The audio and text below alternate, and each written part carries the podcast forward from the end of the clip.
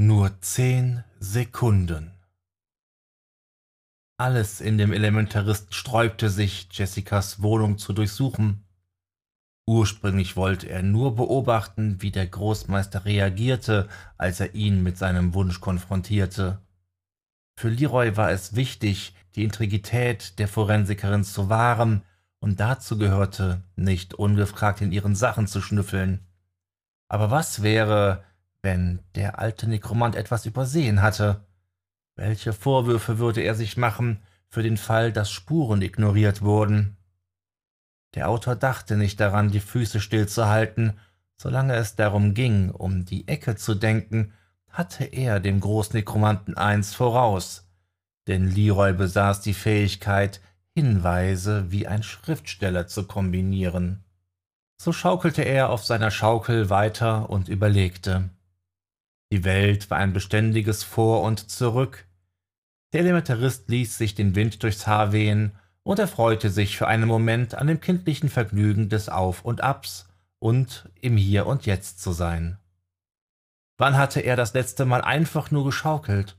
Wie lange hat er die kleinen Freuden im Leben nicht beachtet? Das sanfte Pendeln genießend zog er sein Handy aus der Jackentasche und gab ein paar Begriffe in die Suchmaschine ein. Nicht, dass er den Moment, wo er in Jessicas Privatsphäre eindringen würde, künstlich hinauszögerte. Das wäre ja eine Unterstellung. Infam. Aber leider die Wahrheit. Mit einem Mal wurden seine Bewegungen immer hektischer. Leroy sprang im hohen Bogen von der Schaukel und starrte wie gefesselt auf das Display. Archimedes kam angeflattert und landete auf der Schulter seines Freundes und schaute ebenfalls gebannt auf den kleinen Bildschirm. Wir haben eine goldene Brücke in London, rief der Elementarist triumphierend aus. Und sie ist direkt in der Nähe am Ort der Weissagung. Der Magier lief hektisch auf und ab. Nein, nein, so leicht kann das doch nicht sein. Ich meine, gut, da ist die Brücke, die Gold in ihrem Namen trägt, aber sie überquert keinen Totenfluss.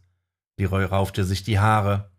Ach, vielleicht müssen wir doch auf Erebos warten und dürfen die Weissagung nicht so wortwörtlich nehmen. Archimedes meldete sich zu Wort. Na, wenn du schon die Idee der Golden Gate Bridge verwirfst, was ich einsehe, da sie ja gar keinen Fluss überquert, was stört dich dann an der Themse als Totenfluss? Vielleicht, weil die Themse kein Totenfluss ist? Und, was ist, wenn ich dir sage, das doch? Irgendwie? Auf die Erklärung bin ich mal gespannt. Erzähl. Nun, die Themse wird stellenweise auch Isis genannt und die Isis ist die Totengöttin der alten Ägypter. Archi, das ist brillant. Damit hast du dir eine Extraportion Schokolade verdient. Leroy spürte, wie sich der kleine Kauz aufgrund des Lobs ein wenig aufplusterte. Da du so gut in Fahrt bist, hast du dann auch eine Idee, was mit dem stellenden Ross gemeint sein könnte? Das ist leicht, ein Rennrad. Warum ein Rennrad? Na, gemeinen nennt man ein Fahrrad ja auch Drahtesel. Wenn ich also beides aufwerte, also aus einem einfachen Draht Stahl und aus einem sturen Esel ein edles Ross, dann komme ich unweigerlich auf ein Rennrad. Das ist doch klar wie Kaffee.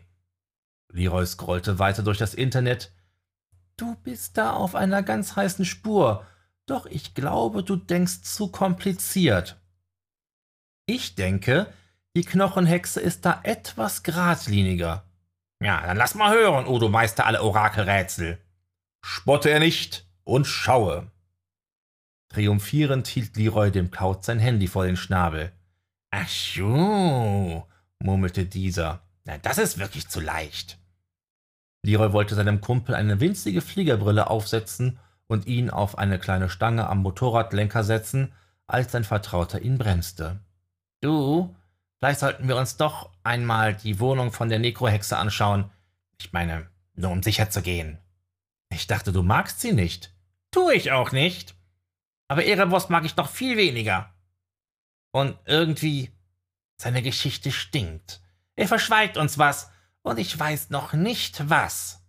Hast ja recht. Es dauert ja nicht lang. Ich sollte aufhören, Leuten zu glauben, nur weil sie es sagen.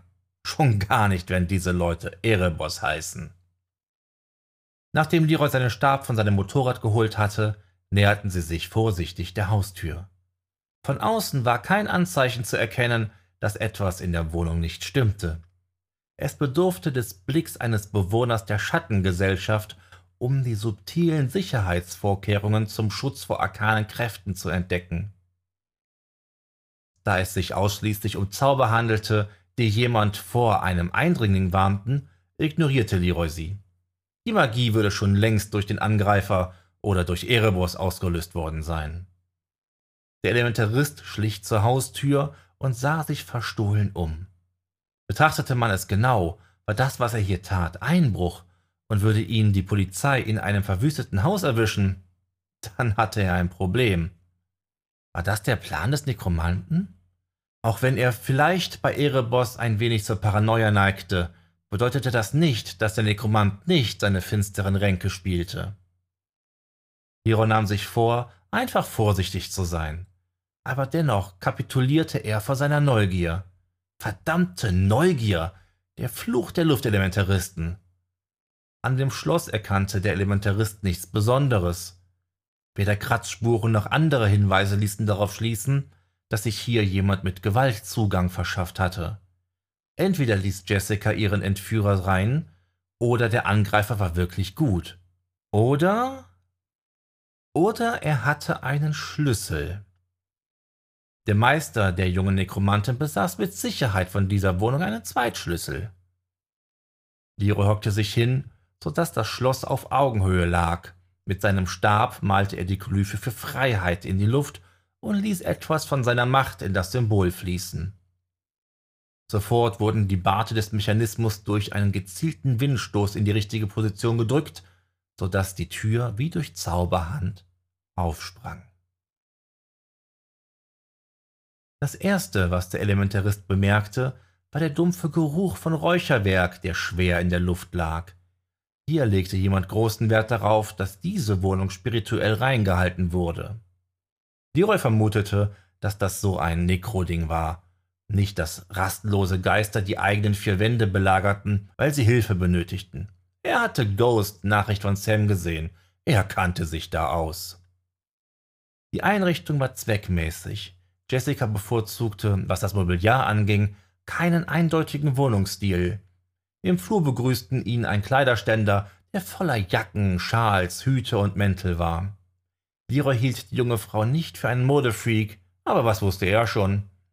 Als er die Kleidungsstücke näher untersuchte, stellte er fest, dass viele der außergewöhnlichen und farbenfrohen Klamotten von namhaften Designern waren, die so gar nicht ihrem Stil entsprachen. Ein weiteres Geheimnis, dem er nachgehen würde. Direkt auf der linken Seite führte ein Durchgang in ein gemütliches Wohnzimmer.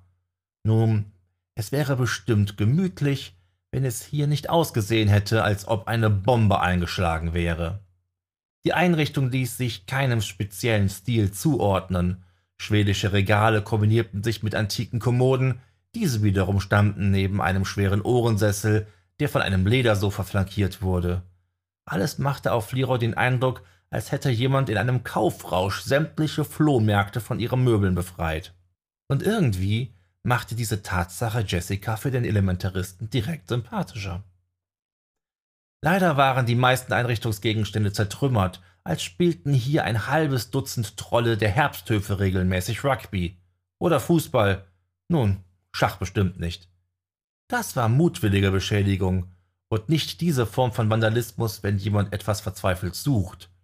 Hier hatte ein Einbrecher eindeutig seiner Zerstörungswut nachgegeben. Um sich einen Überblick zu verschaffen, schlich Leroy in das nächste Zimmer. Gegenüber dem Wohnzimmer war die Küche, in der dem Elementaristen nichts auffiel. Der Magier öffnete den Kühlschrank und rümpfte die Nase. Das war viel zu gesund. Er erinnerte sich, dass die Nekromantin sich vegan ernährte, und das spiegelten ihre Nahrungsvorräte wider.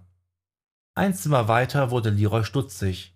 Auch hier schien es, als ob marodierende Winterelfen eine Orgie gefeiert hätten. Aber der Raum entsprach so gar nicht dem, womit er eine Frau Dr. King in Einklang brachte. Über jedem Möbelstück hingen verschiedenste Kleidungsstücke, von sexy verrucht bis züchtig edel war alles vertreten. Eine große Schminkkommode direkt neben dem Doppelbett dominierte den Raum.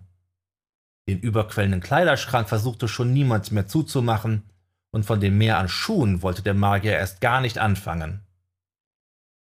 Wie Moses teilte Leroy die See von Birkenstocks und Bad Bitch Boots und näherte sich einer Korkwand, auf der unzählige Fotos angepinnt waren.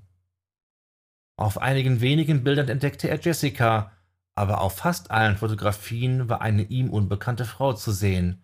Sehr attraktiv war sie, immer von ebenso gut aussehenden Menschen umgeben. Sommer, Sonne, Yachten und Palmen, kühle Drinks und smarte Boys. Leroy schüttelte den Kopf.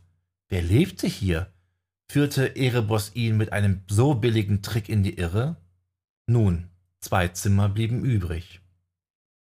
Ein kurzer Blick durch die nächste Tür offenbarte ihm ein Bad, das den jungen Mann durch eine bestechende Ordnung und Sauberkeit beeindruckte. Dem Schriftsteller war bekannt, dass Hygiene in Jessicas Beruf eine wichtige Rolle spielte, und das spiegelte dieses Bad wider. Sollte sie eine schizophrene Gestaltwanderin sein und ein Doppelleben führen? Auch wenn Leroy wusste, dass seine Fantasie mit ihm durchging, wusste er auch, dass in der Schattengesellschaft nichts unmöglich war. Ein letztes Zimmer blieb. Der Magier bemerkte, wie sich bei ihm eine innere Spannung aufbaute und sich seine Nackenhärchen aufrichteten. Es war immer der letzte Raum, der die Antwort auf alle Fragen brachte. Vorsichtig öffnete er die Tür und Jackpot. Wenn das nicht Jessicas Stil war, dann wusste er es nicht. Das Zimmer wurde von der Farbe Schwarz dominiert, das geschickt von weißen und roten Akzenten abgegrenzt wurde. Auch hier schien ein Wirbelwind durch das Schlafzimmer gejagt zu sein, aber dieser Raum wurde primär durchwühlt und nicht zerstört. Das stimmte nicht ganz. Jemand hatte mit aller Macht einen Laptop gegen eine Wand gebrettert, an der die Technik in Einzelteilen zersplitterte und sich überall im Raum verteilt hatte. Leroy untersuchte das Wrack und stellte fest, dass die Festplatte entfernt worden war. Ein interessantes Detail. Vielleicht würde sein Hackerkumpel Screech mehr wissen. Falls er nicht zufälligerweise genau diese Daten erschüsselte, dann gab es gute Chancen, dass er wusste, wer sich dieser Aufgabe widmen könnte. So viele Hacker gab es in der Schattengesellschaft seiner Meinung nach auch wieder nicht. Die Band Secure dominierte mit einem riesigen gerahmten Poster eine Wand. Auch wenn Robert Smith so gar nicht Leroys Typ war, so musste er der Frau Doktor einen guten Musikgeschmack bescheinigen. Wie hieß es in To Wish Impossible Things?